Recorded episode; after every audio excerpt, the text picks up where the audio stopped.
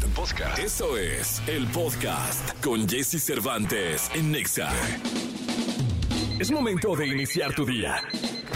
Prepárate porque hemos reservado para tu mañana lo mejor en información del mundo de la música, entrevistas exclusivas, cine, televisión, espectáculos, tecnología, sexualidad, deportes y mucha risa. Deja que nuestro equipo de expertos colaboradores junto con Jesse Cervantes te demos los buenos días. Iniciamos. ¡Buenos días!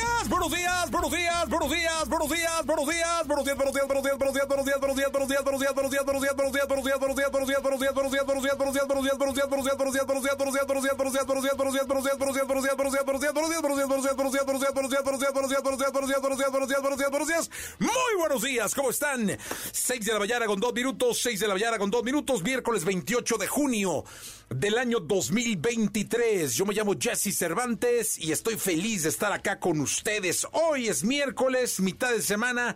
Y hoy estará con nosotros Polimarch, un clásico sasasasazo de la música en esta bendita Ciudad de México, en el área metropolitana del Valle de México. Es un honor tener a Polimarch con nosotros hoy, que viene a platicar, a tocar y demás. He estado en eventos donde hay una fila de gente para tomarse fotos con él. Así, fila de gente, 100 gentes. Impresionante, viene Polimarcho hoy con nosotros. Bueno, eh, además Gil Barrera con la información de espectáculos, Nicolás Roma y Piral el Niño Maravilla con los deportes, José Antonio Pontoni de Saracho, el consultorio abierto de la sexóloga Divari y también tendremos la canción caliente y muchos boletos. Oigan, ayer les iba, les iba yo a platicar, ayer estaba yo grabando cosas en, en un estudio que está acá abajo, eh, en MBS Radio, que ese estudio lo maneja Chris Barrera, el hermano de Gil. Eh, yo le digo Lure Chris. Eh, y vi un fantasma. Les prometo, o sea, ustedes van a decir, este pinche loco. No. Primero, yo dije, fue una ilusión óptica, es decir, vi a Chris, volteé a una silla y vi a una persona sentada en la silla. Yo andaba de camisa negra, Chris andaba de camisa negra y la persona tenía la camisa negra, solo que era muy diferente a Chris y a mí. De entrada tenía el pelo negro, yo tengo el pelo blanco.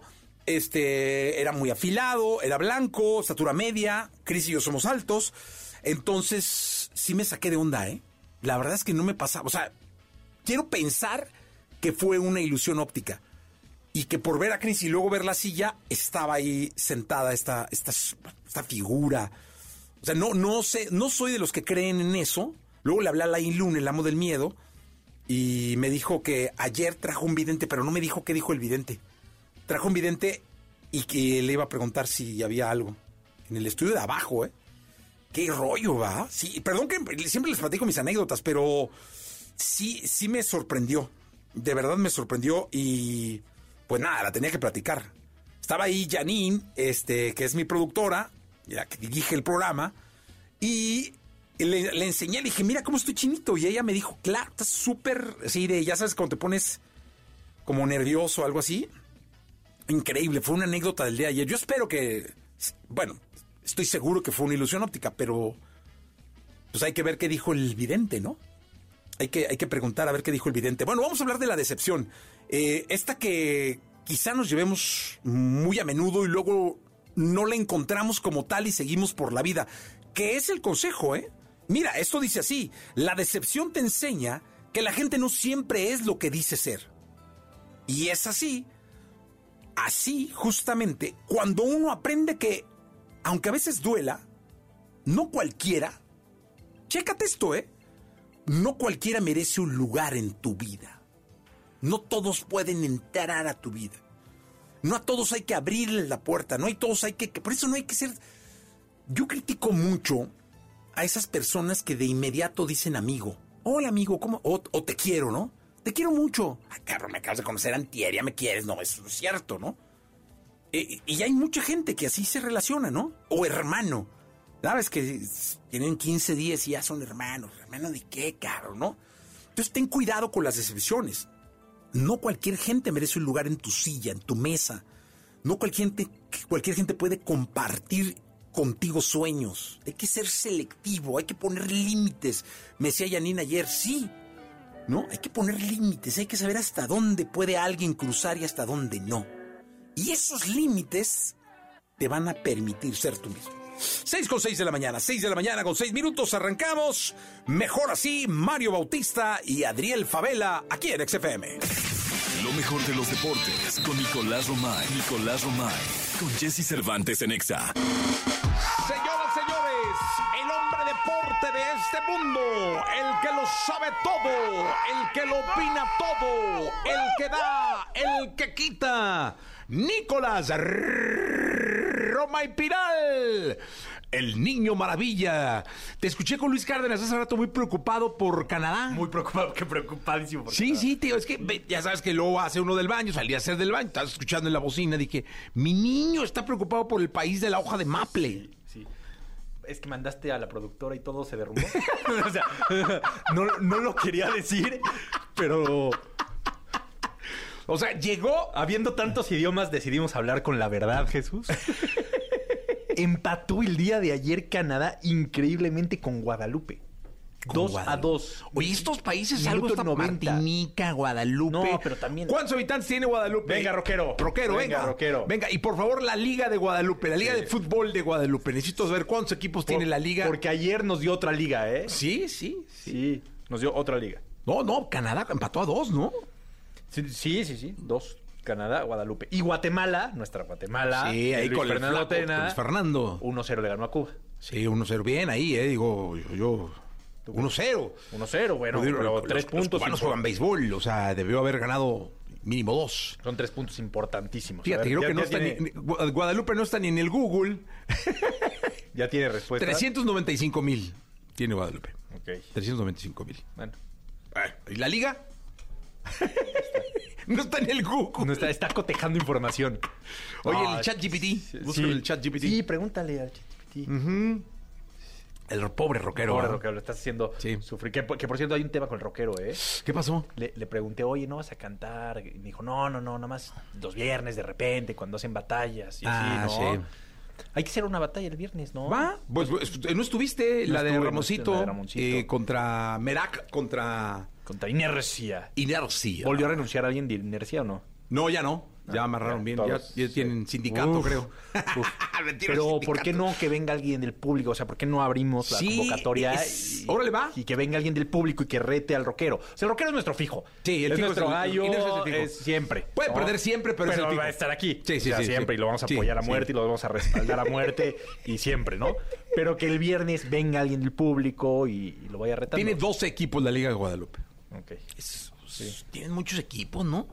También ayer la otra de Martinica no. tenía 17 equipos y eran 90 mil personas. Pero no. Acuérdate que Ah, cabían bueno, en el Azteca. Si los hacemos comparación con población, sí es muchísimo. No, pues casi un vato juega en un equipo de fútbol. Sí, sí, sí. Este... Sí, el porcentaje de población que juega en un equipo de fútbol sí es alto. Sí, sí es alto. Oye, bueno, entonces que, que reten al rockero, ¿no? Que reten al rockero. Retando inercia, le ponemos a la- Retando, hay hashtag retando, Retando inercia. inercia. Va. No, rockero, te estoy llevando al estrellato, ¿eh? Hashtag retando, Retando inercia. inercia. Y además les quiero decir una cosa, público querido. Inercia puede perder cada ocho días, pero no se va a mover. No se va. Va a seguir todos los viernes. Todos los viernes aquí va a estar. Y va a seguir avanzando de ronda y así. Sí, sí, sí. sí, sí, sí. Sí, por favor. retando inercia. Venga, rockero, venga. Bueno, Hashtag retando inercia. ¿eh? O sea, tienes un grupo, una banda o representas una corriente musical, reta inercia.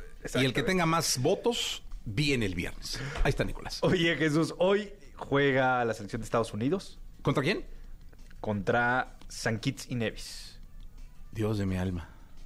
Sí, que nos diga cuánto. No, no, no, es cierto, rockero. Mañana, mañana. Mañana, mañana, Mañana mañana. que esté, pero ve investigando, Sí, rockero. mañana que empate Estados Unidos con San Kitts y Nevis va a ser la misma conversación. El, el rocker, cómo sufre. Y mañana juega la Selec. Mañana juega el equipo de todos. Haití contra México. ¿En dónde? En Phoenix. Un calorón. Oye, dime una cosa, va a estar bueno ese juego, ¿eh? Va a estar bueno. Porque es el juego de la verdad. Sí. O sea, el juego de la verdad vamos a No, ver. yo creo que el juego de la verdad era contra Honduras, ¿eh? ¿Sí? Sí. Haití y Qatar sí son rivales. No, no, pero aquí hay que ver si lo de Honduras no fue un espejismo. Ah, eso sí. eso No, sí. sí, sí, realmente eh, eh, eh, lo que vimos fue una realidad, no, eh, Pinal. Sí, yo creería que sí. Yo también. Pero- No, además yo quiero que así Ah, sea. bueno, es que eso es una cosa bien diferente. no, no. Porque, ¿estás de acuerdo que de querer de deseo, pues todos siempre hemos querido que le vaya bien a la selección Sí, mexicana. y yo quiero que se quede el Jimmy Lozano. O sea, para mí él... Porque representaría que le fue muy bien en la Copa Oro. No, y representa que un mexicano tiene los tamaños para dirigir, tiene el palmarés, que se dan oportunidades a gente joven, a gente diferente, a nombres diferentes, para seleccionadores. Hay mucho detrás de, de- de que el Jimmy pueda aspirar a quedarse. Yo creo, ¿no? Sí. Tipo joven, ¿no? Joven, pero al mismo tiempo con experiencia y ya Sí, con éxito. Por eso, o sea, yo creo que fue una buena decisión y yo creo que espero que se quede. Vamos a, vamos a ver cómo, cómo, cómo- sí, cómo se termina por, Bueno. por arreglar todo. Pero bueno, esto Copa Oro. En la segunda platicamos eh, mercado de fichajes. Eric Gutiérrez parece que va a regresar a Chivas, eh, va a regresar al fútbol mexicano. Que regrese un equipo bueno. No, deja todo. Que, no, Chivas es un equipo bueno. Pero que se quede en Europa, no que regrese. Sí, que no regrese. Yo fue lo primero que pensé. Dije, no, ¿cómo? Sí, O sea, no, toda la narrativa los últimos meses es futbolistas mexicanos No en regresa. Europa, tal, y ahora lo regresamos, ya no Sí. entiendo nada. Sí, y aparte está joven, ¿eh? Sí. O sea, él debería quedarse, aguantar varita un rato. Y que sigan el ejemplo de Paco Memo, Sí. ¿No? En vez de fichar aquí. No, y de o muchos, en y de. Guardado. Guardado, Andresito. También el Chucky Lozano parece que ahí lo están tentando de la Liga de Arabia. Sí, está muy joven para Muy allá. joven, muy joven. No, no, muy joven. Bueno, eh, vamos con música. 7 de la mañana, 49 minutos. Nos escuchamos en la segunda, mi querido Nicolache. Perfecto, platicamos en la segunda también de centroamericanos. por Venga. supuesto. Toda la información del mundo del espectáculo con Gil Barrera, con Jesse Cervantes en Nexa. Señoras, señores, aquí llega Gilgilillo, Gilgilillo, Gilgilín, abriendo la mañana de este miércoles 28 de junio. Mi querido Gilgilillo, ¿qué nos cuentas? Fíjate que, que yo estoy consternado porque Shakira dio una entrevista a la revista People Ajá. y entonces dijo, me enteraba por la prensa que había sido traicionada, refiriéndose a la relación de con, con Piqué, mientras que mi papá estaba en, en terapia intensiva. Ah, que Piqué, no, si se... Oye, pero a ¿qué ver, se pasa. Yo una vez en un taxi en Barcelona, fuimos a no sé dónde a conocer, eh, y tomamos un taxi. Y el taxista me dijo, me dice, no manches, pues esto no es nuevo, el tipo se la pasaba en los Te lo antros dijo en, y en salía... no manche. Sí, sí. Y, salía con señoritas del- en su coche y me dijo que coche y todo. O sea, se ve que Piqué es de ojo alegre de siempre. Sí le pone el cuernote a mi, a mi A tu. Chucky, sí, yo creo que es de siempre, Gilillo. Lo que sí sabes que yo creo que pasó algo como lo que esperábamos que pasara con Nodal, no es mala onda, pero la vena creativa de Shakira, las canciones que está sacando, oye, los temas que está sacando son tremendos. Tremendo, sí, sí, sí, sí, sí. O sea, sí se está convirtiendo en una autora, eh, es de por sí era, es una mujer sumamente inteligente, brillante en lo que hace, pero la vena creativa, le- le- le- pues el beneficio fue ese. ¿eh? Ahora, el, el tema es que, eh, pues ella está completamente destrozada. Que ya lo exteriorice en los medios, dice, he pasado por la negación, la rabia, el dolor, la aceptación, el duelo, la esperanza, la decepción, la esperanza otra vez y- y- y la ilusión. O sea, todos esos sentimientos los tiene, pero pues cuando tienes un rompimiento con estas características, Es que dice que es el hombre que más ha querido. Pues es que sí. Además era más, eh, ella es más grande que él, ¿no? Sí, sí. Entonces, este, lo que dice eh, claramente. Bueno, no claramente, no podemos decir claramente, ¿no? Porque si no, no. va a pensar, Eso "Ese no lo fue el digas". apoyo, ¿qué tal que está escuchando esto? Y decir, y ahí me estaban apoyando estos infelices. No, apoya. Aquí somos, bueno, yo particularmente soy Team Shakira. Sí, te, sí, Porque el todos. que se la voló es imperdonable. Lo de la mermelada, eso es tremendo. ¿Sabes la anécdota de la mermelada? No, a ver. Pues mira, cuando hacían el súper, Shakira compraba una mermelada que a Piqué no le gustaba. Entonces decía, pues un día regresa Shakira a la casa a, a- a untarse a, a un pan con mermelada y encuentra que la mermelada estaba a la mitad. Entonces decía, oye, pues si a la única persona que le gusta la mermelada en esta Es casa mí. es a mí, Claro. ¿quién se la está comiendo? Y justamente eh, este era un pleonasmo porque el que se estaba quien se estaba a quien se estaba comiendo Piqué le gustaba esa mermelada, entonces le daba vuelta con la mermelada. Le daba vuelta. No, hombre, que esa está fea, ¿eh? O sea, no, solamente este, le daba vuelta con Piqué, sino también la mermelada se la. Con la mermelada se la. Se, bueno, La famosa Clara. la famosa Clara, no sé Sí. qué. Oye, Gilillo, pues qué tema, pero insisto, tienes razón. Qué buenas canciones ha sacado Shakira. Sí, la verdad, mira, se le juntó ahora sí que todas las, las, cosas, eh, la enfermedad del papá, este, que tuvo COVID, ¿no? Y todo lo que ha, las complicaciones, y luego aparte la parte emocional, y luego lo de Hacienda, que ya ves que, ah, usted tiene un juicio, que usted tiene que pagar, y luego la, la suegra que vivía enfrente de la casa. O sea, todo lo que sí eh, trae como resultado es una maravillosa eh, recolección de creatividades y de letras que está da- dando Shakira, y esta catarsis que tiene ahora de estar hablando con los medios de comunicación sobre un tema en el que en sus cabales Shakira no hablaría, o sea, co- como buena estratega diría no me voy a meter en esos rollos, no habló en, en su momento de las relaciones anteriores, pues esta la tuvo que enfrentar porque el dolor que tiene es tan grande que ya está mandando este mensaje también para todas las que estén engañadas, por a lo mejor por el del Atlético San Luis, ¿no? Exactamente. Los futbolistas de ese tipo. Pero ya ser de los de primera o tercera, mi Exactamente, o del llanero de ahí. de- O del sí, llanero. Pero así son los futbolistas. Mi querido Gilillo, gracias. Mi Jessy, buenos días a Buenos todos. días. ¿Tienes alguna duda con respecto al sexo? Aquí está el consultorio sexual con Alessia Divari en Jesse Cervantes en Exa. Señoras, señores, una auténtica bomba sexual eh, neoitaliana, eh, reconocida ya por el país de la bota, eh, la queridísima Alessia Divari. Hello, ¿cómo estás, Jessy? Bien, ¿dónde andas? Yo en Florencia, ¿Pero en, en qué parte? en mi casa. Qué aburrida, o sea, como miércoles a las Ay. 4.22 en tu cantón, o sea, no puede ser. Pues hoy Italia. estaba yo dando consulta, ¿A quién, eh? pues a una pareja que le doy consulta. Ah, o sea, ¿llegó la pareja contigo a consulta? No, online. Antes de ahorita, de 3 a 4 tuve Ah, pacientes. ellos estaban acá en México. Sí, Oh, ¿y de qué se trató, eh? se dice el pecado más no el No, pecador. ¿por qué? Pero no sabemos ni quiénes son, ni de dónde son. O sea, dinos, oye, se trató de esto, la mujer trae bronca, se cae. Este... Se trató, Ajá. ¿de qué se trató hoy? Se trató de cómo llegar a acuerdos. No, qué aburrido, qué cosa. no, pues me estás preguntando. No, no, no, de eso se trató hoy, de ¿Qué cómo llegar a acuerdos. No, hombre, yo, yo no tengo una sexóloga para ver qué... Yo tengo una sexóloga para ver qué onda. O sea, no acuerdos. Pues claro, pero son importantísimos los acuerdos, Jessy Cervantes. ¿En el sexo? Claro, también, ¿por qué no? Por eso me he de haber hecho yo asexual. Ándale, seguro fue por eso. nunca llegué a acuerdos de nada. Oye, fíjate que ah, ahí te va, mi querida Alesia. Está en este, en este momento, porque estábamos platicando aquí, se quedó, eh, el querido Gil Barrera. Él nunca te ha hecho una pregunta eh, sexual. Tengo miedo. Hola, Entonces, eh, te está saludando la sexóloga, mi querido Gilillo. Ah, sí. y dijo que tiene, me dijo, tengo miedo. ¿De qué tiene miedo? ¿De, la pregunta, de la pregunta. Entonces, no, este, hombre. Gilillo, haz una pregunta, eh, de- pero que tenga que ver con el sexo, o sea, Gilillo, aquí deja el espectáculo de lado y suéltate, suéltate. A ver, este, ¿cómo estás? Chihuahua, qué gusto Muy bien, siempre, Gil. siempre este, platicar con usted, siempre es ilustrativo, siempre motivador, estimulador, digamos. Estimulador. Estimulador. Exacto, estimulador. Es la palabra, Gilillo. ¿eh? Estimu- Estimulador. Eh, hazle una pregunta sexual, porque la, la doc- la doctora, la sexo, casi doctora, eh, la sexóloga es así. o sea, Doctorante, aunque te tardes más.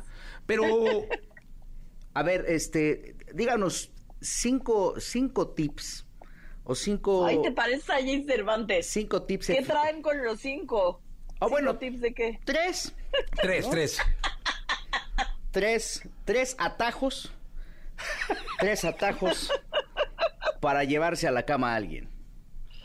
No, ¿qué pasó? No sé, Ay, ¿Cómo pues, no? Así debes saber, pero fácil. No, no, no. Si tú- tú- tú sabes todo. ¿Sabes por qué te digo qué pasó? Porque está muy fácil. esa. Sí.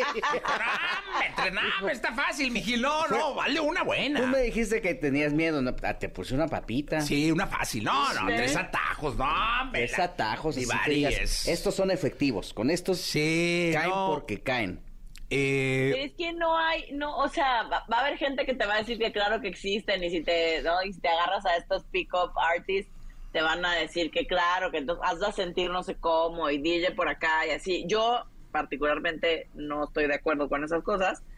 Este, a mí me parece que manipular a la gente para que caiga en tus redes no es la mejor de las opciones. Eh, o sea, un, pero tip, claro un que- tip sería no manipulación. Pues, pero es que la cosa es cómo llevártelas a la, cómo llevarte a alguien a la cama. O sea, claro que la manipulación es una de las tantas técnicas. Ah, entonces sería punto número uno, manipúlala.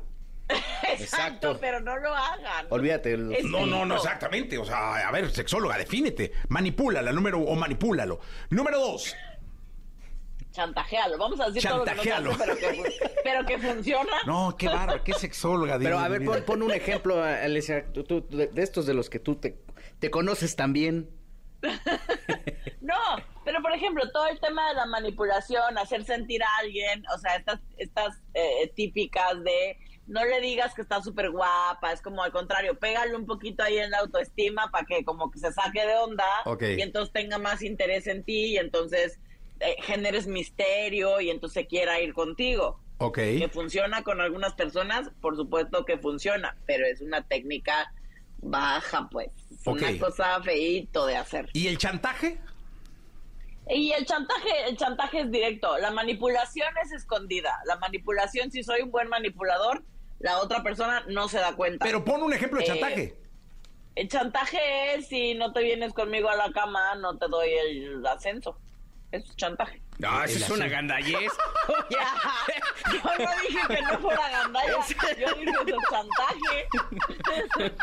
Oye, no, eso, eso. Un chantaje menos económico. Ay, ay, ay. Un chantaje que no tiene que ver con el mundo del dinero es si no me demuestras, o sea, si no te vas a la cama conmigo, significa que no me quieres. Eso es chantaje emocional. Ese es chantaje. Ah, Sí. Mira, qué bonito. Y el número tres, el más importante, o sea, manipulación, chantaje y el tres, ¿cuál sería? Y el tres, yo creo que el bonito sería ser auténtico como es uno. Y, y ese generalmente es el que mejor funciona en el sentido que funciona en un ganar-ganar. O sea, si la persona se va contigo a la cama, bienvenido sea. Y si no se va, pues entonces no era la persona para ti, pues, ¿no? Bueno, a ver, entonces, es que mira, tienes que ser más clara. Pero eso ya es más romántico, Sí, ¿eh? sí, no, Eso aquí no es- ibas romántico, Si amas clara, algo- sí, sí. Si amas algo, déjalo libre. si regresas, no. no, sí, No, no, pues. no, no, no. Funcionaría, el número tres es funcionaría el ganar-ganar. Esa era de las frases de los calendarios que había antes, ¿te acuerdas? De las carnicerías. ¿eh? Una chava encuerada y sí, sí, Si no es tuyo, déjalo ir. Sí, Ah, no, Sí, ponerte en un lugar, en una opción ganar-ganar. O sea, ¿por qué alguien se iría a la cama contigo? ¿Por qué tú te irías a la cama contigo mismo? ¿Qué tienes para ofrecerle al otro, pues? Yo soy asexual, yo no te puedo contestar, Gil. Ah, yo pensé que le estaba Claro, preguntando a sí. Jessy y dije, bueno, No, con A permiso. ti, a ti, a ti. No, hombre, se van a divertir muchísimo. Esa es mi oferta. Ay, ¿Quieres mira, es una oferta, es una ¿Quieres- oferta. ¿eh? ¿Quieres chistes? Ahí ¿Quieres está primer- ¿Quieres memes? Ahí está. Pues no sé, Pero a sentido veces humor. el sentido, el sentido del humor puede ser un gran gancho. O sea, es como, yo, Alesia, ¿por qué creo que yo me iría a la cama con alguien? ¿Qué tengo yo, Alesia, para ofrecerme? ¿Y a qué mí tienes? misma? Y por lo tanto, ¡ah, chisme! Los dos, mira, le preguntamos al unísono, ¿eh? también. No, sí, es que el chisme les encanta, muchachos. Pero yo mira, ya me yo- balconeé suficiente. la A ver, pero ¿eh? ¿tú qué tendrías para irte a la cama contigo? ¿Yo qué tendría para irme a la cama conmigo? Yo creo que soy divertida, creo que soy abierta y soy muy curiosa. Creo Pero no, esas pero cualidades. Evasiva. No, más concreto. más concreto. O sea, pareces candidato. ¿No? Así, no, es que yo. Oye, Este, Ivari. este, eh, la carreta con grado de dificultad 18. Ah, cabrón, pues entonces uno entiende. Pues mira, Divari, va- vamos a atender un par de preguntas del público porque esta fuiste muy evasiva, como dice Gil. Estaría, estaría muy cordial, muy cordial que yo contestara preguntas relevantes del público. Oye, aquí dice Daniela, te pregunta, ¿es peligroso tomar la píldora del día después de forma repetitiva? Pues mejor usen condón. No, ¿para qué andan tomando esa madre diario? Si no son palomitas, ¿no? Sí, frieguen. No, exactamente. no son palomitas y el, el- el problema, más que que sea o que pueda ser súper peligroso, teóricamente no es peligroso, pero lo que sí puede ser, por un lado, es poco efectivo, porque si las usas de manera recurrente, el máximo recomendado es una vez cada seis meses. Ok. Esta sí no, no, pues como que no le entiendo porque dice Ma- pero máximo recomendado una vez cada seis meses. una vez que se- Máximo. Y de harinas aquí la Dani. Sí, entonces. No, mi Dani. dos veces al año. Sí, no, no, no. Pues échale No, hay que ir con el ginecólogo, ginecóloga de confianza. O sea, si no te quieres cuidar con condón, pues al menos un método de larga duración, el Sí. dispositivo intrauterino, ¿Y si es el alérgica? anillo. ¿Y si es alérgica? eh, hay diferentes. Ajá. Sí, pues mira, Dani, por lo pronto ve probando un mes, ¿no? Cada mes o cada 15 días. Pues si ahorita estás de harinas, eh, ve al ginecólogo, por favor, urgente. Eh, Adela dice, me, me cuesta llegar al orgasmo y a menudo no lo consigo. ¿Tengo anorgasmia? No, no, Adela. Eh, la anorgasmia es la incapacidad o, em, sí, la incapacidad para alcanzar el orgasmo. Em, claramente tú estás diciendo que si lo alcanzas solo te cuesta trabajo em, y eso, eso se puede trabajar, ¿no? O sea, simplemente hay que revisar cuáles son esos factores que te dificultan el alcanzar el orgasmo para poder em, evitarlos y entonces sí poder, eh, digamos, practicar y buscar cosas que te funcionen mejor, Adela. Pero no, no eres anorgásmica. Eh, ya la última, Rafael dice, ¿por qué me excita la pornografía gay? ¿Por qué? Nadie sabemos, pero es, es real que a muchas a muchos hombres heterosexuales les excita la pornografía gay, igual que a muchas mujeres heterosexuales les excita la pornografía gay. Simplemente es una característica, no sabemos por qué, lo cierto es que sucede y eso no cambia tu preferencia. Y aquí hay una del público en general, que están formados aquí afuera, Sí. preguntando, ¿cuándo sale el OnlyFans? ¡Oh, urge! Urge. Oye, Divari, de veras, vamos a ser socios. ¿Por qué no yo lo Vamos a ser socios. Y tú manda... Sí, no, o sea, ¿no, ¿no serías capaz de poner un OnlyFans? Yo pongo la primera suscripción. Ahí está, ya está aquí. El rockero, levantó la mano el rockero. Todo inercia se, se mete al OnlyFans de la sexóloga. Oye, sí, ¿no lo has pensado? No, Pues Y- piénsalo. No, ya, ya. pues piénsalo. Allá es en No, euros, no lo he ¿eh? pensado. Y acá es en euros, sí, se gana bien, sí. Sería- Acá conocí, te, te platiqué cuando conocí a un actor porno aquí, muy divertido. Eh, en el congreso, en el, en el congreso de sexología del año pasado acá en Italia. Muy divertido. Franco Trentalanche, que es un actor porno. Digamos, después de Rocos y Freddy está él. Oye, Eh, y lo saludaste y todo. Sí, sí, no, fuimos a comer, muy divertido. Y me dijo, estoy abriendo mi OnlyFans, ¿no quieres hacer un video conmigo? No hay manera. No hay manera, gracias. Oye, hubiera Te sido una el bomba detalle, acá en ¿verdad? México. Una verdadera bomba. Mi papá, donde quiera que esté, bien orgulloso de su chamaca. Ay, pues después de todo lo No, que ha hecho. muchachos. Si ya te tomaste unas fotos amarrada, ¿cómo no va a ser un OnlyFans? ¿No? Pero es diferente. Bueno, gracias, sé. Ivari. Dale, nos vemos el lunes. Nos vemos el lunes. Gracias, Alessia Ivari con nosotros. Vamos con la canción caliente del día de hoy, la hot song del día de hoy, sesión 56, Ro Alejandro y Bizarrap. La tecnología, tecnología sus avances, gadgets, lo más novedoso. José Antonio Pontón en Jesse Cervantes en Nexa. Perdóname, mi amor. Señoras, señores, 8 de la mañana. ¡Chiquito precioso! Chiquito, qué bonito, Eso es muy qué bonito. qué bonito se oyó Es eso, Dios de mi vida. Miércoles de chiquito precioso. Qué, boni qué bonito. Sí, Oye, pero muy fíjate, bonito, muy amable, muy agradable. Este es un aliciente grande. No, sin duda, O sea, me a mí me día. dicen a O las sea, 8 de la mañana, chiquito precioso. Y ya todo el día digo, Hombre. soy un chiquito precioso y todo el día me la creo. Como Magneto ayer, vuela, vuela. O sea, todo el pinche día en las nubes. tengo, ¿no? Claro, mi Sí, qué bonito, qué bonito, Pontón, ¿eh? Qué bonito. Me da mucho gusto porque además sí eres un chiquito precioso.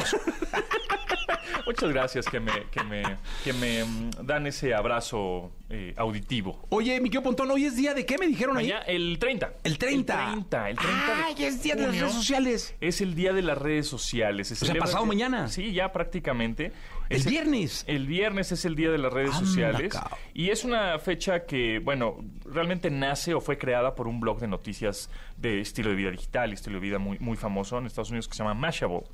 Y este Ah, lo sigo. Es muy bueno, la verdad, tiene muy buena información. Y de ahí dijo, Mashable dijo, ¿saben qué? Vamos a hacer el Día de las Redes Sociales, ya hace algunos años.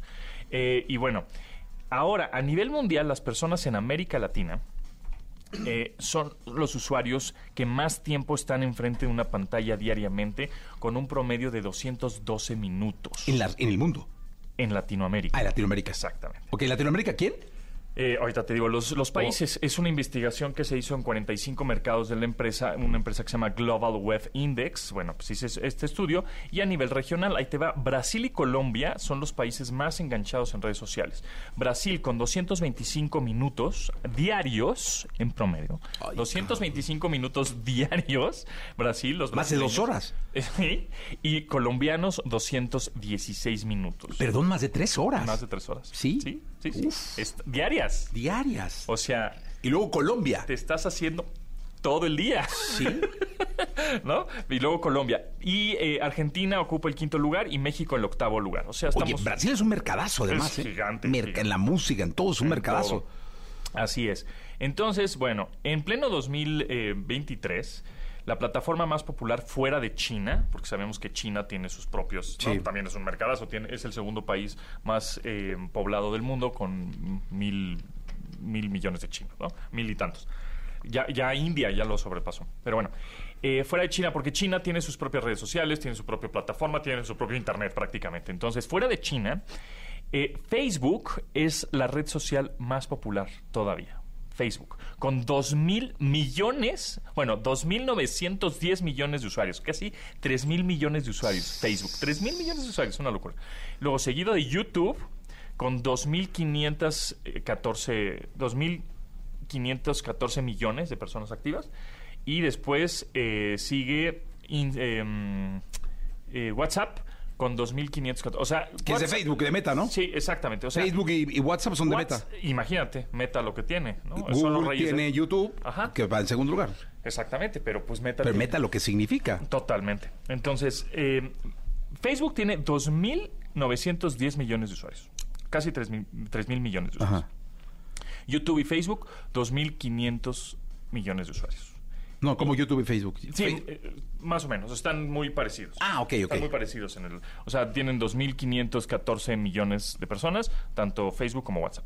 Ah, como WhatsApp. Ajá. Ok. Y finalmente Instagram como, con 1.470 millones. Que también es de Meta. Que también es de Meta. O sea, Meta domina el mundo de digital. las redes, sin duda. Se acabó. Se acabó. Meta domina el mundo de las redes sociales fuera de China. Facebook, WhatsApp, Instagram. O sea, es una locura. Oye, ¿por qué no hay oficinas formales de Meta en México? ¿Sí hay? ¿Sí hay? Sí, están aquí en el Dorito. ¿Pero qué hacen? Pues ventas. Ay, sí. no, este, no, no, no. Sí, sí hacen. sí O sea, solo venden. No, venden. Pero y- de servicio y eso. Sí, justamente a eso voy. Justamente acaba de, se acaba de lanzar el Introducing Meta Verified en México. Entonces, con esto de Meta Verified, vas a poder tener como, eh, vas a, bueno, vas a pagar como 230 pesos al mes, ¿verdad? Y entonces con eso, con esa, es con esa lana que obviamente Twitter ya ves que ahora también ya también Sí, te pagamos, cobra. te cobran. Bueno, pues Meta ya también te va a cobrar para Facebook y para Instagram. ¿Cuáles son, eh, ¿Cuáles son, digamos, las funciones extras que vas a tener a la hora de pagar? Insignia de verificación, o sea, vas a tener tu Hay que pagar la azul. palomita, sí. Hay que pagar la palomita, que confirma tu identidad. Protección contra suplantación de identidad, Ah, esa está buena. que está bien, ¿no? A través de una su- suspensión proactiva de la cuenta, es decir, si hay una, una cuenta que está O sea, otro pontón lo, lo- lo banean, lo quitan, lo, ¿no? Lo sacan de ahí, ¿no? Eh, y eso y eso lo he visto y sí lo hacen. Acceso a soporte personalizado a la cuenta, eso está bien. Oye, que no puedo entrar. Oye, que igual se murió mi papá y ya no puedo este, entrar porque no tengo su clave, ¿no? Oye, porque este mm, em, ya no, quién sabe qué le pasó a mi cuenta, etcétera. Tienes un acceso de soporte personalizado a la cuenta. Entonces eso está interesante. Y funciones exclusivas. ¿Cuáles son las funciones? Todavía no sabemos. Pero tendrá funciones exclusivas para los creadores de contenido. Entonces, bueno, pues O sea, el rey en el mundo de las redes sociales es Meta. Es meta. Tiene ahí arriba a Facebook como la red social más Con popular. casi 3 mil millones de usuarios. A WhatsApp en el número 3. Ajá. Eh, 2.500 500 millones de usuarios. Y eh, 1.400 millones de usuarios Instagram. aproximadamente tiene Instagram. Así es. O sea, imagínate lo que significa la Sí, empresa. Sí, no, no, es un, es- está cañón. Oye, y, y está YouTube de Google YouTube de Google. en el número 2. Ajá. Y, TikTok, bueno, TikTok Eso es lo que se, te iba a se preguntar. cuece como un poco aparte, ¿no? Son- eh, ellos son chinos, ¿no? Bueno, Ellos son chino- eh, chinos, exactamente, ya hay oficinas en México también. Y el caso de TikTok, pues es un tema que se necesita ahí a su propio análisis. El número de usuarios de Internet que afirma utilizar esta plataforma mensualmente ha aumentado un 40% desde 2020. Wow. Entonces, no, no ha llegado al nivel de Facebook, pero el crecimiento ha sido rápido y exponencial. Entonces, bueno, y pero ¿Cuántos también- usuarios tienen, no dice? no dice, pero eh, estamos viendo que también algunos estados en Estados Unidos están baneando y están bloqueando TikTok. Porque chino. Eh, porque Por la información, ¿no? Por chi- ajá, Sí. Ahora, dime una cosa. ¿Quién está en el número 5? Em, Porque eh, Instagram está en el número 4. tenemos Facebook en el número uno, después YouTube, número dos, tercer lugar WhatsApp, WhatsApp, cuarto y Instagram. finalmente eh, Instagram como cuarto lugar. No hay un quinto. Quinto tu- es TikTok. TikTok quinto. Sí, Ahí así está. es, así es. Pues son las redes, ¿no? Las redes sociales. Oye, Twitter. Twitter, pues, ay, Twitter. No, Nada, ¿verdad? Pues como que ahí va. Y además Facebook, bueno, Meta, va que eh, está desarrollando una red social que le vaya a competir a Twitter. Ahora, te voy a decir una cosa. Lo que creo de Twitter es que somos una generación, Sí. como la primera generación que usó redes sociales, usamos Twitter, Sí. pero ya no impactó en las nuevas. Ya no. O sea, los nuevos, Los nuevos ya usuarios. usan Instagram, Sí. TikTok, no sé qué. Ya, ya no sacan un Twitter. Ah, pero ya el y están Twitter tratando de twi- Twitter Sí. en el sentido de que si ves un video y luego ya empiezas a deslizar para arriba, ya ves más videos y más videos y más Ajá. videos. Tratan de hacerlo así, pero como que es una buena fuente de información, te enteras rápido, tiempo real, pero no es... ¿Tu algo- red social favorita? Creo que sí, Instagram. ¿Instagram? Sí. Es que estás guapo, chiquito, precioso. Por eso, ¿no? Sí, pero no subo mis fotos. pues. ¿No? OnlyFans es mi red social. No, no es cierto, no es cierto, no es cierto. No, Instagram es la que más me gusta. yo ¿Sí? creo. Instagram y YouTube, sí. Instagram. y- Yo, yo fíjate que yo, yo creo que yo Twitter. ¿Twitter es la que más te gusta? Siempre, o sea, Twitter así lejos. Eh, y, me, y, y soy muy... O sea, me, me choca TikTok porque es como adictiva esa madre. O sea, Pues es que pasas te horas y sientas horas. y la chilo estás y tras, tras. Y al rato ya una hora, Sí, ching. es que es eso. Pues por eso pasas 200 minutos en esa Sí, cosa. no, no, Porque no, Se te va el tiempo, se te va Pero el tiempo. ¿cómo aprendo? Uh, aprende con TikTok, exacto. Exactamente. Oye, bueno, pues te voy a dar la liga eh, de Meta para que las personas o empresas interesadas en verificar su cuenta y tener algunas funciones exclusivas puedan hacerlo y, quieren- y si quieren pagar, pues paguen, ¿verdad? Que cuesta una lana, pues sí, pero súmale ahora la suscripción de Twitter, más la suscripción de Meta, más la suscripción de tu servicio de streaming de video, más el de música, más tu almacenamiento en la nube, más puta, es un dineral. Oye, y a- a- ahí, va un comentario. De las cinco redes sociales principales Ajá. para el público, solo las dos primeras pagan por contenido. Es decir, solo YouTube Facebook y y YouTube, pagan por contenido. O sea, la gente que hace contenido Sí. puede, cumpliendo una serie de requisitos, Correcto. eh, recibir puede dinero semanal, eh, mensual, ¿no? Sus contenidos, exactamente. TikTok creo que lo puedes hacer en un- algunos países. En México creo que también, pero te dan una, una No, acá no, ¿eh? Y Ins- Instagram lo puedes hacer en Estados Unidos, todavía no en México. Pues ahí está. Pero bueno, eh, mi querido Pontón, muchas gracias. Día de las redes sociales, el 30. Oye, deberías de, de instituir el arroba chiquito precioso. Arroba chiquito precioso. A ver, a ver si, si por favor, chéquense a ver si está el A ver si dominio está dispo- disponible. Disponible, rockero. precioso. Está bueno, ¿no? Está bueno, sí, cómo no. Fotos de tus ojos, Ay, sí. de tu perfil. No, hombre, estaría De mi increíble. oreja, de mis axilas. Gracias. Gracias. Toda la información del mundo del espectáculo con Gil Barrera, con Jesse Cervantes en Nexa. Bien, llegó el momento de la segunda de espectáculos del día de hoy. Está con nosotros Gilgilillo, Gilgilillo, Gilgilillo, el hombre espectáculo de México. Mi querido Gilgilillo, ¿qué nos cuentas? Oye, fíjate que ayer eh, bueno, eh, dimos cuenta de que Luis Enrique Guzmán dio a conocer que el hijo que había concebido con Mayela Laguna, pues no era eh, eh, de él, ¿no? Que le había practicado unos exámenes de ADN para comprobar, para verificar si esto era cierto. Y bueno, pues eh, eh, un día después de todo este escandalazo que está ocurriendo ahora, digamos que nuestra familia real es la familia Pinal, ¿no? Sí. Así los escándalos como de la realeza en México los tiene la familia Pinal. Y entonces pues ya habló, Maya- ya salió el abogado de Mayela, Porfirio Ramírez Mendoza, diciendo que la prueba sanguínea se hizo sin permiso de la mamá y que entonces se van a ir hasta las últimas consecuencias en lo que se vislumbra va a ser un eh, una bronca tremenda y que no va a terminar, no va a tener fin, porque sabemos que estos dos son un par de tóxicos. La verdad, ¿no? Entonces lo que están eh, diciendo en este momento es que van a proceder legalmente en contra de Luis Enrique, porque justo lo que hizo fue pues, total, pues lo hizo sin avisar. Y, y a mí me sigue preocupando que de por medio está un niño. Sí. O sea, estos dos ambiciosos, porque además lo que se están peleando, lo que están buscando es Luis Enrique, según lo que se dice, es quitar a este a la- al niño, este de la herencia de doña Silvia Pinal, o sea, de que sea heredero de doña Silvia Pinal, por- para no generarle un beneficio a Mayela, a su exmujer. Ok. Y también se habla, se dice, se rumoró incluso que Alejandra Guzmán también lo tenía como heredero universal a- al niño. Y este, evidentemente, pues esto tampoco le convendría a Luis Enrique Guzmán. Lo que es una realidad es que no es posible que estos estén peleando. El daño irreversible que le van a hacer al niño cuando crees que se dé cuenta que estos señores se estaban dando hasta con la cubeta por la ambición y por el maldito dinero. Sí, caray, qué bárbaro. Tienes razón, luego en esos casos en lo que menos se piensa es en el niño, ¿va? se agarran a niñazos, tal Sí. cual. O sea, toman al niño y se empiezan a golpear con los niños. Eh, Y, y la verdad es que aquí eh, es evidente que es un tema de dinero. Y, y mira, no es la primera vez que pasa. ¿Te acuerdas con Patricia Rivera y, y Vicente Fernández? Ah, claro. Rodrigo, ¿no? Sí. Ahí también llegó un momento en que ya Ro- Rodrigo, ya adolescente, eh, entiendo que no sé si fue Gerardo o Vicente Fernández Jr. quien le hicieron la prueba de ADN y aparentemente se descubrió que, que más bien no, no aparentemente se descubrió de acuerdo a su prueba que él no era hijo, Hijo de de Vicente. Fernández y lo desterraron, ¿no? También a Patricia.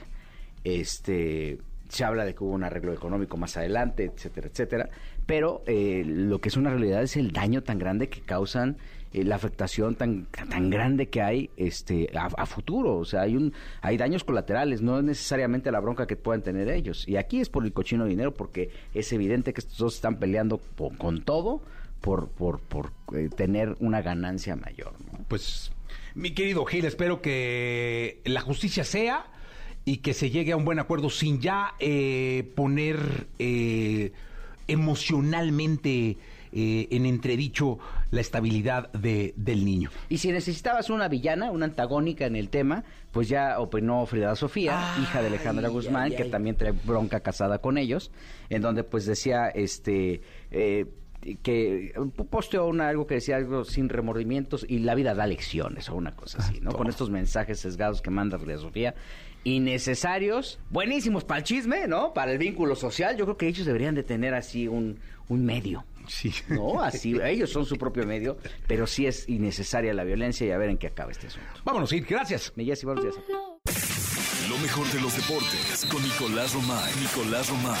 Con Jesse Cervantes en Exa. Vamos con la segunda de deportes. Está con nosotros Nicolás Robay Pinal, el niño maravilla, conocido como The Wonder, el gran Pinal, señoras y señores. Mi querido eh, niño, oye, los centroamericanos, ¿cómo vamos? Ya vamos en primer lugar, ¿no? Ya vamos, sí, otra vez. El medallero, bien. 37 medallas de oro, Bien. 37 de plata, 29 de bronce. Colombia 33 de oro, 15 de plata y 19 de bronce. Cuba 21 de oro, 18 de plata y 22 de bronce. Total México lleva 103 medallas, ¿eh? Ok. Ojo. Oye, que te voy a decir una cosa. Teniendo a Cuba eh, y en este caso a Colombia, está bien el, No, bien. el primer puesto. Ayer, fíjate, platicábamos con, con Bernardo de la Garza en Claro Sports por MBC Radio, que pues, aparte de estar en CONADE, ahora es jefe de misión para los Juegos Olímpicos de París. Está muy cerca del Comité Olímpico Mexicano. y Dice, tenemos que ganar, sin duda alguna, los centroamericanos. Y no que eso sea un parámetro, un termómetro, pero sí nos va enseñando el camino. Después faltan los panamericanos y ya después los En Juegos Chile, ¿no? Que dijiste. Sí, en Santiago, ¿Cuándo es, eh, los Panamericanos? en octubre, me parece. Octubre, bien. Muy bien. ¿Tú quieres ir? No. Ah, estaría increíble. Sí. ¿Conoces? Eh, claro. Santiago. Santiago, Viña, Valparaíso. Ah, claro, has ido al Festival de Viña de Mar. Hombre, ¿Cuántas veces? Mi niño, ¿qué quiere que le enseñe de ahí? Sí, ¿cuántas veces? Sí, no? vamos a donde Augusto, ahí. No, no. ¿En serio? Donde usted quiera. ¿Se come bien? Uh, a Reñaca, a la playa, ahí. Oye, Jesús, hablando de los centroamericanos, fíjate lo que pasó en, ahora en San Salvador. Por reglamento, México se quedó sin medalla de bronce en pentatlón moderno y en tiro deportivo porque hizo 1, 2, 3. Pero ¿cómo eso no? Sea, es no- una no. Y, y- y- y tuvo que darle Alejandra Cervantes, recibe la, la medalla de... ¿De bronce? De bronce, eh, y la tiene que regresar. Por y- reglamento, ¿no? Sí, pero después se la regresan. A una ¿no? guatemalteca y la guatemalteca se la da. O sea, dice, sí acepto el reglamento, pero, le regreso pero te, pues es tuya. Sí. ¿No? Increíble, ¿no? Oye, ¿pero qué? ¿Entonces en los Olímpicos tampoco se puede? O sea, los No, Olímpicos esto es- no, sí, claro que se puede. Esto es un tema meramente de centroamericano. es una chunga. Sí.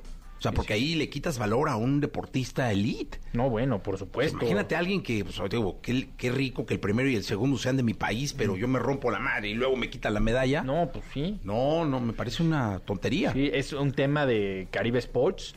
Eh, vamos a ver cómo se termina por, por decidir, porque también hay que decirlo.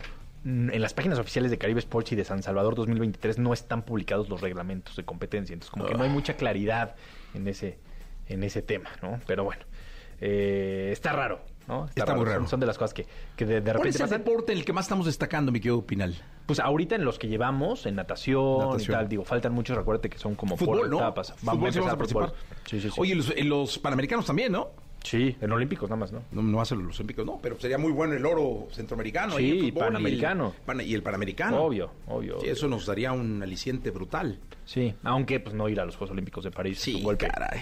Durísimo, durísimo. Durísimo, de verdad. Los fichajes, el mercado de fichaje, ¿cómo está? Eric Gutiérrez. Ayer publicábamos que Eric Gutiérrez está muy cerca de llegar a las Chivas después de un paso corto, hay que decirlo, en el PCB Eindhoven, en donde pues, le costó trabajo, picó piedra, aguantó vara y ahora regresar a Chivas, que me imagino que está haciendo una muy buena oferta, pero pff, de llamar la atención, ¿no? Porque la narrativa los últimos meses ha sido hay que llevar futbolistas a Europa, que jueguen en Europa, hay que conseguir pasaportes y ahora vemos esto, ¿no?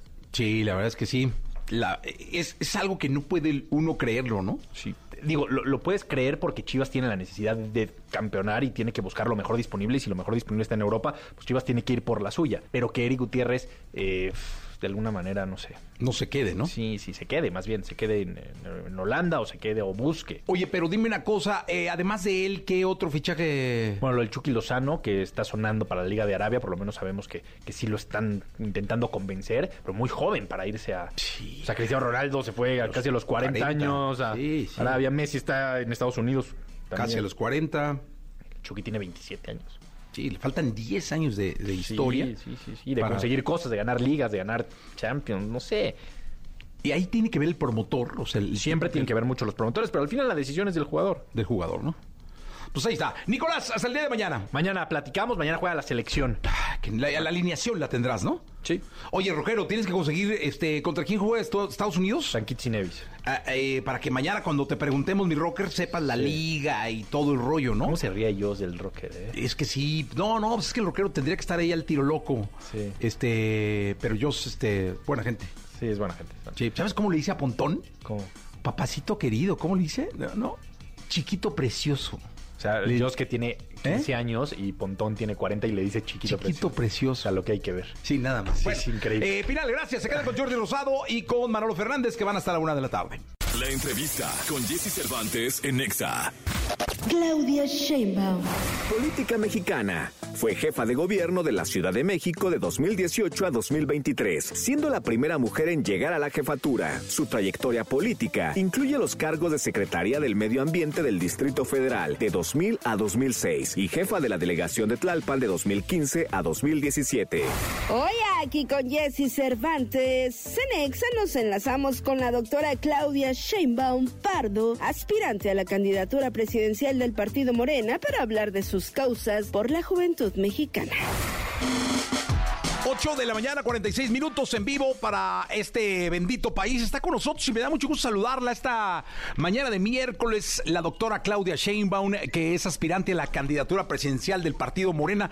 Eh, ¿Te puedo llamar Claudia? Sí, por supuesto. ¿Cómo estás, Claudia? Adelante. Bien, muy bien. Un poco ronca desde hace algunos días. No acaba de salir, pero bien, muy bien. Bien de salud, bien contenta, todo perfecto. Qué bueno, me da muchísimo gusto. Eh, a mí hay, hay preguntas y detalles que me interesa mucho conocer eh, de una mujer que pretende gobernar este país. Eh, por ejemplo, ¿qué te hubiera gustado eh, que hubieran hecho los gobernantes de, tu generación por los jóvenes? Bueno, yo soy de una generación donde todavía hay mucha represión contra los jóvenes. Eh, por supuesto no soy del 68 y eso fueron mis padres, pero crecimos en ese ambiente de mucha represión, mucha intolerancia contra el joven, que realmente no se le reconocía como parte de la sociedad, sino que lo que pues es normal, que es el cuestionamiento, la crítica, la participación de los jóvenes, se veía mal. Eh, todavía me tocó aquella época. Entonces, por supuesto, me hubiera gustado un gobierno que aceptara a los jóvenes, que los reconociera, eh, como ahora en realidad, que hay apoyos inclusive con, con, para los jóvenes y yo en la Ciudad de México que hice muchos apoyos para los jóvenes eh, como las dos universidades públicas que hicimos para que los jóvenes puedan estudiar. Eh, eh, oye, Claudia, hoy la juventud enfrenta unos retos bárbaros porque hay libertad, hay libertad que luego tilde en libertinaje, hay mucha opinión vertida por todos lados, todos tienen voz, todos necesitan. ¿Qué pensarías en hacer por apoyar a los jóvenes? Bueno, yo creo que hay dos cosas que a los jóvenes les interesan. Bueno, hay muchas cosas que a las y los jóvenes les interesan, pero muchas veces pensamos en nuestra esperanza de vida, en qué va a ser hacia adelante. Y evidentemente lo que hay que abrir es todas esas oportunidades. No hay nada más frustrante para un joven que quiere entrar a la universidad y le digan que reprobó un examen de admisión, cuando en realidad pues es que durante años no se crearon los suficientes espacios entonces, evidentemente, educación, educación, educación es lo principal. Pero también el esparcimiento. Los jóvenes, bueno, yo fui joven, tú también, eh, lo que quieren es divertirse también, tener un espacio de libertad, que en efecto, libertad responsable, con mucha información, pero es lindo que los jóvenes puedan tener seguridad para poder divertirse también y estar con sus amigos ahí. Por ejemplo, en la ciudad hicimos muchísimos parques para que no necesites pagar para poder ir a un lugar a divertirte con tus amigos. Yo creo que libertad, educación y sobre todo esperanza de vida, que tú sepas que eh, si vas a tener una vida en pareja o no, según lo que tú decidas, pues que siempre tengas una esperanza de vida en donde sepas que eh, pues vas a poder desarrollarte libremente y con las mínimas condiciones básicas. Yo creo que por eso luchamos todos. Oye, y hablando de esperanza de vida, aquí entra el tema de la seguridad. Eh, ¿Qué hay en el tema de seguridad para todos los jóvenes que después eh, normará nuestro país? Bueno, fíjate que como jefa de gobierno eh, hicimos o redujimos en 50% los delitos de alto impacto. Evidentemente hay que seguir trabajando y ahora el gobierno de la ciudad sigue trabajando, su secretario de seguridad, el jefe de gobierno, pero hicimos una estrategia que nos permitió disminuir estos delitos, que tiene que ver con atención a los jóvenes, con mejor policía, con mucha inteligencia y mucha investigación, que sin eso realmente difícilmente puede haber detenciones a delincuentes, eh, mucha relación entre la Fiscalía General de Justicia y la policía, y también eh, mucha relación con el gobierno federal y muchas comisiones de seguridad ciudadana con la ciudadanía. Eh, es una estrategia integral que nos dio resultados y para los jóvenes, te cuento por ejemplo que yo calculo que nosotros sacamos de su vínculo con la delincuencia a cerca de 11 mil jóvenes en la Ciudad de México, con un programa que llamamos Barrio Adentro y Jóvenes Unen al Barrio, en donde les ofrecíamos una beca de 3 mil pesos previa a Jóvenes Construyendo el Futuro y que hicieran deporte, cultura, con tutores y que juntos con muchos otros jóvenes generaran una ilusión de vida distinta. Muchas veces la delincuencia no solamente se acerca un joven a un grupo delictivo por un asunto económico, sino a veces de aventura, una falsa aventura, porque al final pues van a quedar atrapados en un círculo de violencia. Y nosotros les ofrecimos alternativas distintas y yo creo que eso es lo que tiene que ocurrir en el país, desde jóvenes en situaciones de mucha vulnerabilidad hasta jóvenes de clase media que eh, lo que quieren es seguir estudiando, seguirse desarrollando. Yo creo que todas y todos los jóvenes quieren eso. Entonces, por supuesto que eh, el objetivo es que eh, en este proceso de transformación que vive nuestro país sigamos abriendo espacio a los jóvenes y que nunca más se les vuelva a decir ninis como se les dijo en el gobierno anterior, como si fuera su culpa que no trabajaran o no estudiaran, más bien el sistema no les ofreció esas oportunidades. Y creo que son oportunidades que los mantienen hambrientos, ¿no? Para poder superarse en un futuro. Eh, Claudia, tu gobierno eh, nos trajo eh, grandes espectáculos en el Zócalo. Tuvimos récords, tuvimos mucha fiesta. ¿Cuál fue tu favorito? Bueno, pues, a ver, los dos que rompieron récords fueron Grupo Firme, el primero, y segundo, Los Fabulosos Cádiz. Debo ser franca porque yo Grupo Firme no lo conocía. Lo conocí como un mes antes de que los invitáramos al Zócalo, dos meses antes. Me llamó mucho la atención porque llenaron como cinco Forosol y, y no es fácil llenar un auditorio tan grande.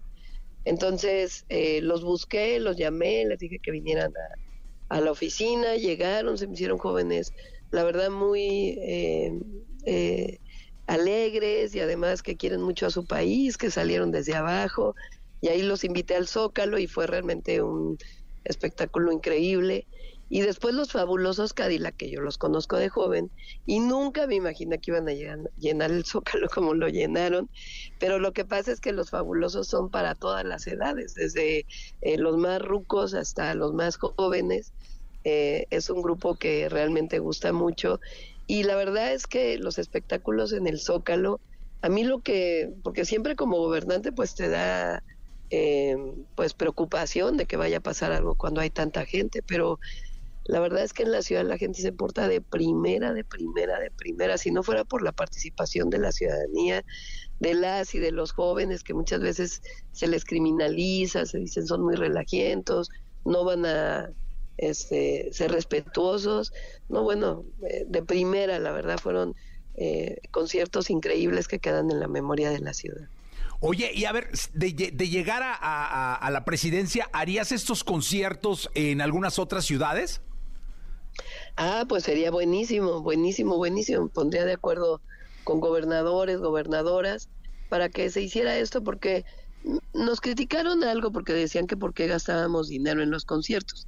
La verdad, la mayoría de los de los artistas dan este concierto gratis, lo que cuesta pues es la producción. Pero muchos jóvenes no tienen dinero para ir a los conciertos. Hay conciertos que cuesta tres mil, diez mil, quince mil, veinte mil pesos poder ir a un concierto privado. Entonces, permitir que sus artistas favoritos estén de manera gratuita en un espacio público donde sea una alegría comunitaria, social, pues es algo maravilloso que si lo hicimos en la ciudad, pues lo podemos hacer en muchos lugares del país. Pues qué bueno, la verdad es que me, me daría mucho gusto que así fuera, eh, que así fuera. Eh, doctora Claudia, no te quitamos más tiempo. Muchísimas gracias por atender la llamada y te deseamos no, suerte. Al contrario, muchas gracias, muchas felicidades por tu programa y, y- y muchos saludos a todos quienes te, te escuchan. Síganse divirtiendo. Mucha suerte, gracias. Gracias. La doctora Claudia Sheinbaum con nosotros, 8 de la mañana 55 minutos, 8 de la mañana ya con 55 minutos. Vamos con la radiografía de Chayán. La entrevista con Jesse Cervantes en Nexa. Polimar. Liderado desde hace más de 40 años por Apolinar Silva de la Barrera. Polymarch es una fiesta eterna, uno de esos espectáculos que sacan sonrisas y los mejores pasos de baile. El faraónico Polymarch, el pionero del High Energy, tendrá un show con su producción inédita que transportará a los asistentes a los años 70 y 80. Hola, con Jesse Cervantes. Cenexa llega a la cabina Polimar para hablarnos del gran festejo para la historia del movimiento High Energy que están a punto de hacer en la Ciudad de México. En vivo, totalmente 9 de la mañana con 16 minutos. Señoras, señores, niños, niñas de este país, estoy frente a un clásico. Eh, un clásico de la música eh, en esta ciudad, en este país. Eh, un hombre que ha dejado su vida en prenda por divertir a la gente, por mover a la gente, por hacer sudar a la gente, pero sobre todo por generar felicidad y alegría. Eh, me da mucho gusto, Apolinar Silva. ¿Cómo debo decirte? de cariño, aquí está el micro. Este. Polo, Poli solamente. Poli. ¿no? Poli, nada más. Poli. así, Oye, sí. Poli, ¿cómo estás? Bien, gracias a Dios de salud, estamos muy bien. Todos los integrantes de Polimar estamos muy bien de salud. Oye, ¿cómo nace Polimarch? O sea, ¿cómo, es que empieza la historia de Polimarch? Bueno, desde yo que estaba muy adolescente, me gustaba ir a las fiestas, pero yo no toco instrumentos, yo no sé nada de eso, pero digo, ¿cómo podré darle a mis amigos alegría? Pues que en la casa tenía una consola de las viejitas Ajá. y con esa las agarramos como ataúd, así la llevábamos entre dos personas a las fiestas y, y ahí hacíamos nuestro pachangón. Y la, mi mamá me decía, Poli, ¿qué cobraste algo? No, mamá, solamente llevé diversión. Y es lo que hago ahorita. Y es- toda mi vida le he dado a la, a, la, a la diversión de llevar baile a todos los rincones de México. Y, y lo sigo haciendo. Oye, ¿cómo le pones Polimarch? Bueno, en aquel entonces, cuando estábamos muy jovencitos, estaba Mari y yo siempre, mi hermana, eh, que es menor que yo un año, eh, siempre estábamos juntos. Ella trabajaba, ya llegó el momento en que trabajaba y podía aportar un poquito de dinero a nuestro equipo. Entonces ella era como, como podíamos la fuente de económica Ok. y yo era la fuente de, de creatividad. Ajá. Y así se fue creando, entonces lo hicimos entre ella y yo. Y claro, otros hermanos también se nos unieron, pero la esencia es Mari y Poli y Mario. Como, Ok. sí, por eso es Polimarch. Ah, Polimarch, perfecto. ¿En ¿Cuál es la tocada que te marca el destino que tú dices, oye, estaba en tal barrio, estaba eh, en tal delegación o y alcaldía, eh, que tú dices, no manches, esto va a ser el negocio de mi vida? Debe haber habido una. Mira, Jesse, yo nunca lo he visto como negocio.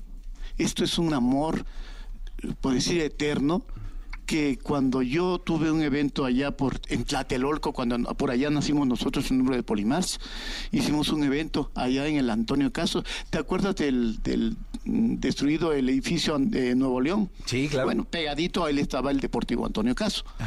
Entonces ahí el subdelegado nos dio chance de hacer un evento, pero yo ya intuía que ese evento iba a ser un desastre, lo intuía, porque habíamos habíamos ido a escatorama satélite y todo porque tuve que salir, ya no me daban cavidad en Tlatelolco, pero decían, no, donde vine Poli es un desmadre. Sí. Y dice, hay muchos portazos, rompen esto y el otro. Entonces dije, no, pues ya no me van a dejar eh, llegar de nuevamente a Tlatelolco porque pues así la gente eufórica iba, Sí. ¿no? Entonces mm, fuimos a Escatorama Sat- Satélite, después nos dieron un permiso para regresar al Antonio Caso, al Deportivo. Y como fue, yo sabía que eso iba a ser un desastre. Era la- a- eh, estábamos como a las 12 de la noche, ya no cabía la gente, se subían los chavos, empezamos a poner la música, empezaron a brincar, estábamos en el segundo piso, o primer planta, ¿eh? y se empezó a, era un- eh, eran canchas de, de, ¿cómo se llama?, de, de básquetbol, y se empezó el, el piso a, mover. a- a mover. Abajo había un evento social. No, hombre. Salieron hechos la mocha desde el- de ahí, de, del, del evento que estaba Social. Salieron, salieron, se asustaron. Estaba porque, temblando. eh, no, arriba se estaba cayendo el tirol. Y dice, vámonos de aquí. Híjole. no. Y dice, no, tuvimos que parar el evento porque ya se estaba eh, colapsando todo el piso. Y la gente, ¿cómo bajar del segundo piso? no? Se cayeron todas las escaleras. No. Todas las escaleras se bajaban por unos pasamanos, se deslizaba la gente hasta el pasto. los policías nomás se jalaban los cabellos y dicen, Dios mío, ¿qué hacemos? Otros se aventaban a la alberca, hijo. Había como, yo calculo en aquel tiempo como 4.500 allí en el Deportivo. No era cavidad para tanta gente. Afortunadamente nunca, no, no pasó a mayores, nadie salió lesionado. Eh, todas las noticias se quedaron calladitas porque dicen, no, de- eh, a mí me han dicho, Poli, esto se va a destinar el 50% para las fiestas patrias y el 50% para ti. Ah, pues nos vamos, pero no hubo nada. Y ese, ese evento nos empezó a... A impulsar. A, a así, Para a los demás eventos empecé a- a- a- a recorrer todo, toda la Ciudad de México y así, pero era tanto que, que dices, vámonos al Palacio de los Deportes, a Sala de Armas y todo. Fuimos al Palacio de los Deportes en el 86. Tú lo debes de saber. Fue un. Acabóse. Entraron como 30 mil personas. Wow. Ah, Para entonces no había reglas de protección civil, ni esto, ni lo otro. Metías la gente que podías. Claro. No habían las normas. Claro. Estamos hablando del 86. Claro. Y así fue Jesse una cosa tremenda, pero gracias a Dios nunca hubo un, un- un desenlace Fatal. fatal. Qué bueno. Siempre estuvo bueno. Oye, eh, yo siempre he dicho que la música tiene trincheras, es decir, hay quien es cantautor, hay quien es músico, hay quien es manager, hay quien es este, pero siempre la música vive de diferentes formas de ser expuesta. Eh, la forma en la que tú has eh, promovido la música, llevado la música, creado éxitos, es muy valiosa, Poli. Pues sí, sí, somos una leyenda aquí en nuestra ciudad, en México, porque no solamente me muevo aquí a, a nivel de toda la ciudad o Ciudad de México, yo voy hasta los rincones más lejanos de México, a Estados Unidos. Desgraciadamente ahorita con la br- bronca esa de las visas se, se retrasó una gira que tenía yo de 30 fechas. Le digo, no voy a 30, no voy a dejar mi casa por irme 30 fechas a Estados Unidos. Pero voy 12 fechas y no más. Ok. Aquí, eh, eh, Jessy, aquí a nosotros no nos mueve el dinero, nosotros nos mueve la felicidad. Pero si las condiciones se dan para ir a las 30 fechas, pues las vamos. Pero hay que hacerlas correctamente, no podemos ir, hay que llevar toda la producción a Estados Unidos. Y es una producción muy grande, muy grande. Si tú te das cuenta, ve los videos y vas a ver de qué tamaño estamos hablando. Y hay que llevarla a Estados Unidos. Oye, ¿y cu- cuándo empiezas a meterle ese, esa fábrica de producción? ¿Con el tiempo? Eh, fíjate, eh, antier estaba yo en algo que me estaban diciendo, em, mis hermanos y yo llegamos el momento en que decir, Poli, hay que hacer algo, piensa en algo, porque la fama se va acabando, las entradas se van acabando, un claro. artista no puede estar todo el tiempo vigente, es la ley de la vida que todos tenemos que un día que acabar. Y ellos me dijeron, Poli, hay que hacer algo, piensa, ¿qué podemos hacer para poder seguir metiendo gente? Pues estaba de moda la película 80. Dice, pues este, pues la nave del 80, hay que hacerla. Dice, pues Poli, ya sabes que yo tengo ingeniería, es, en Politécnico y toda la cosa, pues tengo eh, noción de, estru- de estructuras, eh, electrónica, de todo lo que se... Y empecé a fabricar eso. Se hizo en sala de armas hace, estoy hablando hace como unos 44 años que entré a sala de armas. Tiraron las puertas, cuando hicimos ese evento, tiraron las puertas de sala de armas se hizo un desastre también. Ya no nos dejaban entrar a la ciudad. Dicen, no, Poli, no, no, que se vaya para allá al rincón. Poli, siempre se- tiran puertas con Poli. Pero bueno, así se hizo y, y afortunadamente eh, y, y por nuestro trabajo todavía estamos bien vigentes. Y así, No, bien sí. vigentes estamos. No, claro. Eh, ¿Por qué no escuchamos un poco de la magia de Polimarch? Eh, preséntanos, por favor, aquí a, a tu A MC. Víctor a tu DJ. Estrella. Víctor Y aquí Estrella. está también Abel Rodríguez para poder conducir. Saludos a toda la gente que está escuchando EXA. Ya estamos listos con la música que se va a presentar el próximo 8 de julio. Sala de Armas, producción maestra 2023 del Faraónico Polimarch. Y con el patrocinio de Fahrenheit. Fahrenheit presente también en ese evento, por supuesto. Pues vámonos. What do I have to do? You, you just gotta tell us what our mission is, that's all. We're on a mission from God. Cut one. Cut. Cut.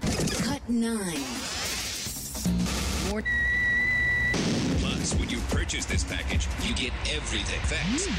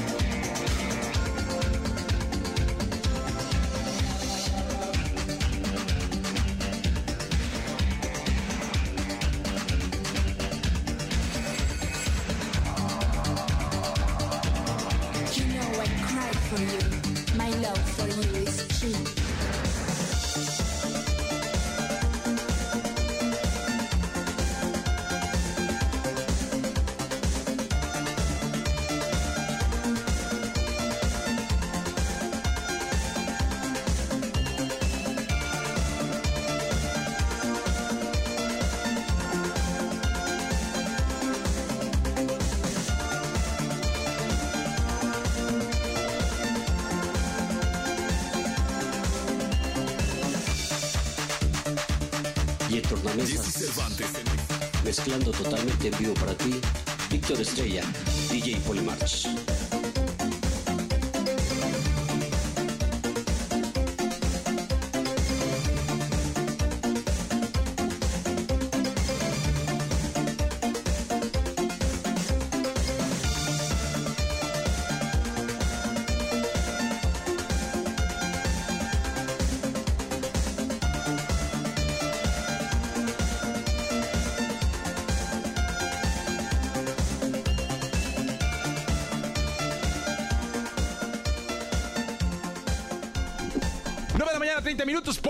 En vivo, DJ Estrella, ¿no? Eh, Víctor Estrella, DJ Víctor Estrella con nosotros, perdón, pero es Estrella finalmente. Oye, Poli, eh, para el público que nos está escuchando, está Polimarch con nosotros, que es un sonido, una fábrica de música clásica, eh, sobre todo en el área metropolitana del Valle de México, es decir, la Ciudad de México y los municipios del Estado de México y el Borgán, pero en todo el país. Estábamos hablando de tocadas en Cancún, en Chetumal, en Villahermosa. Pero, Poli, me estabas diciendo que en Polimarch trabajan 62 personas.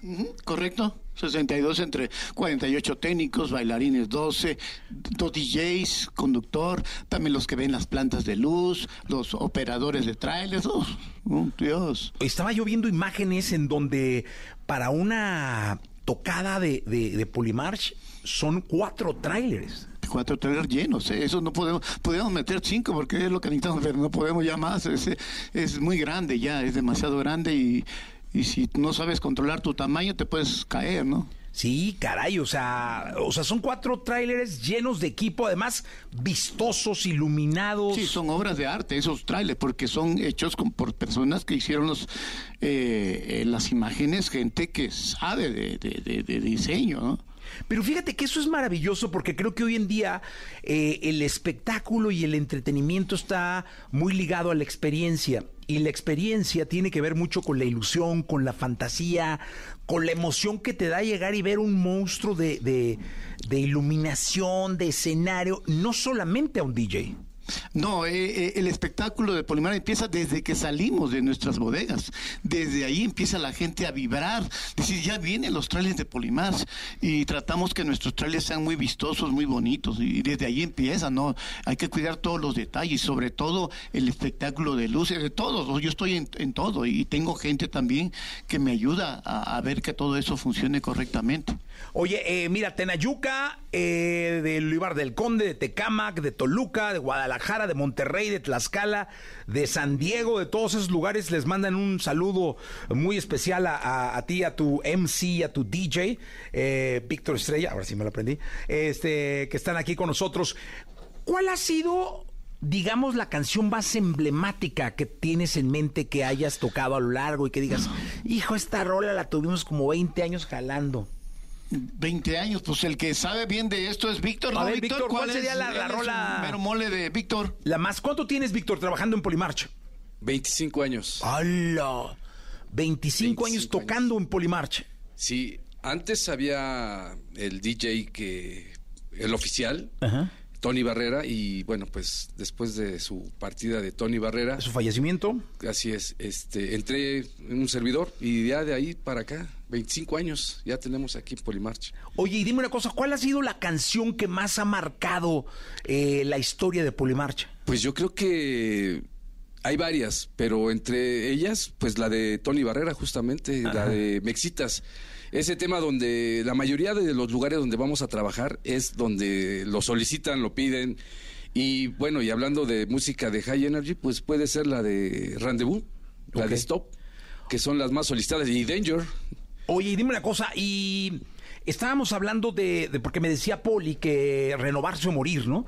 que no, no podían quedarse solo con el High Energy y que ahora también Polimarch eh, pues da segmentos de música nueva. Así es. Fíjate que eh, algo que sí queremos aclarar, eh, Polimarch no está casado con ningún estilo de música. Polimarch es fiesta, es ambiente. Y sobre todo es eh, juventud, de ir eh, renovándose musicalmente y por supuesto de la tecnología y la producción. Muchas veces hay veces que tenemos eventos especiales retros, pero vamos, son muy especiales. Pero nosotros mu- musicalmente manejamos lo que es la tendencia, la vanguardia, la vanguardia y todos los géneros que pues van saliendo de, de moda. Sí, Polimarch es moda. Es, es tendencia, es estar. Así es. eh, y ahora estábamos viendo en Facebook imágenes que me imagino que van actualizando Poli poco a poco, llenos impresionantes eh, de los lugares en, en donde tocan. Y ahora la sala de armas, ¿no? Sí, no, no va a ser la excepción. Primeramente Dios, ahí vamos a estar. y, y creo ¿Cuándo que es? sí, El día 8 de julio. 8 de julio. A partir de las 8 de la noche hay que entrar. Le van a echar toda la carne al asador. Así es. Bueno, el equipo de Poli es muy grande. Solamente vamos a presentar cosas nuevas, pero también es muy grande el equipo que vamos a presentar ahí. ¿Y, cómo, ¿Y qué pasa con lo que vas renovando? O sea, ¿lo van como vendiendo? Eh, algunas cosas sí se venden y otras cosas las guardamos porque pueden servir para reciclar, porque no podemos estar. Yo creo que la esencia de toda empresa es no desperdiciar las cosas, no tirarlas. Claro. Porque si tú tiras, no puede ser eso, ¿no? O, o malbaratas o lo. ah, No, no. Siempre hay que tener algo ahí que te puede servir para llenar algún huequito por ahí. No, pues qué bueno. ¿Escuchamos algo más? Venga, sí, ¿no? ¿Podemos, Y, Sí. y justo voy a empezar con un tema que va a venir un artista desde Italia. Fred Ventura estará en vivo y uno de los temas con el que voy a iniciar es de los que va a cantar en vivo totalmente. Ahí, El- el 8 de Sala de julio. Armas. 8 de julio en Sala de Armas con Polimarch, producción maestra. Venga. Jesse Cervantes en Exa.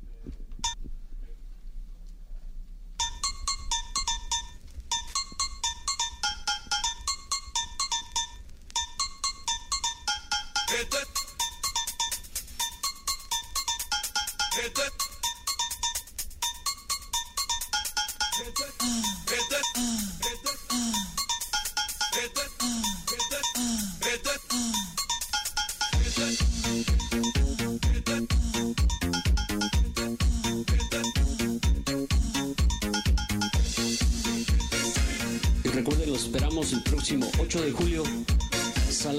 Producción Maestra 2023 Polimarch y por supuesto la presencia de Fahrenheit iniciando el evento.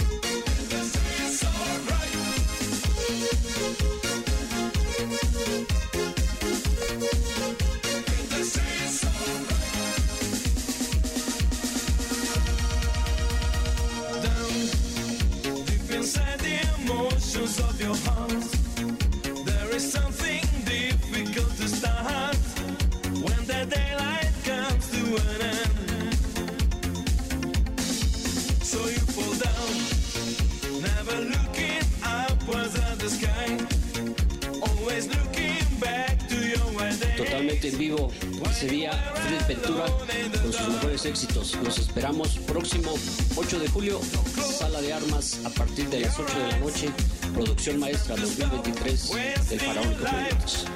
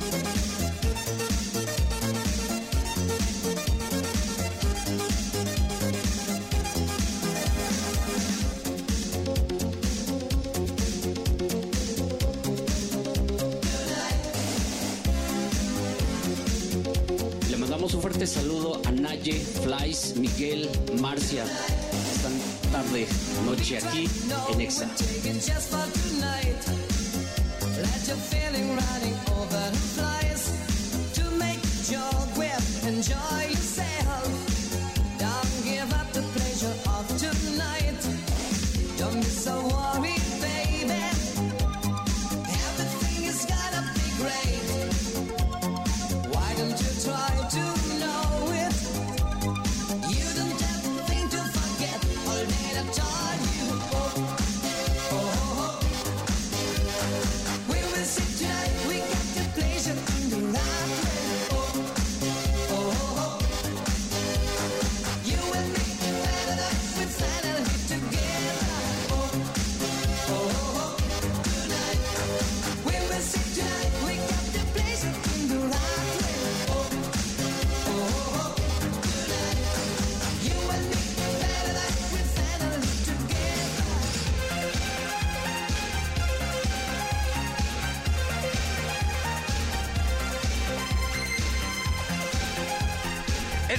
escuchando es Polymarch en vivo, señoras y señores.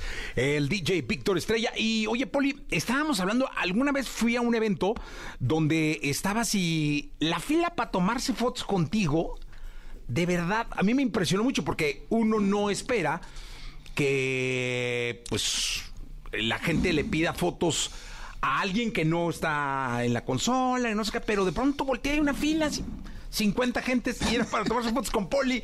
Y dije, no manches, ¿qué está pasando? Eh, qué lindo es el cariño de la gente, ¿no?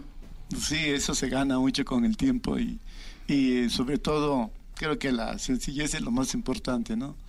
Eh, sí, la gente nos aprecia mucho, nos quiere mucho la gente y piden muchas fotos a todos, no solamente a mí, a todos, a todos los de Polimar.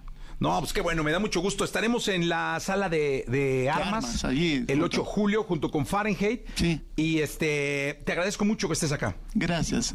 Muchas gracias por haber gracias, venido. yes. Gracias, este MC. Gracias a todos la gente que escucha EXA, a toda la gente que- fan de Polimarch. Los esperamos el 8 de julio, Sala de Armas, presente Fahrenheit esa noche. Listo, gracias, eh, mi querido DJ. No, muchas gracias a toda la gente de EXA. Y bueno, pues los esperamos por allá el 8 de julio. Sala de armas con Polimarch. No se lo pierdan, va a estar increíble. Me estaba diciendo ahorita de todo lo que van a llevar y está espectacular, de verdad. Eh, vamos a dar tres pases dobles a los primeros que quieran ir, que nos eh, manden un mensaje al 55 79 19 59 30. Muchas gracias, Poli. Gracias a todos. Gracias, Jesse. Gracias por este tiempo. Gracias.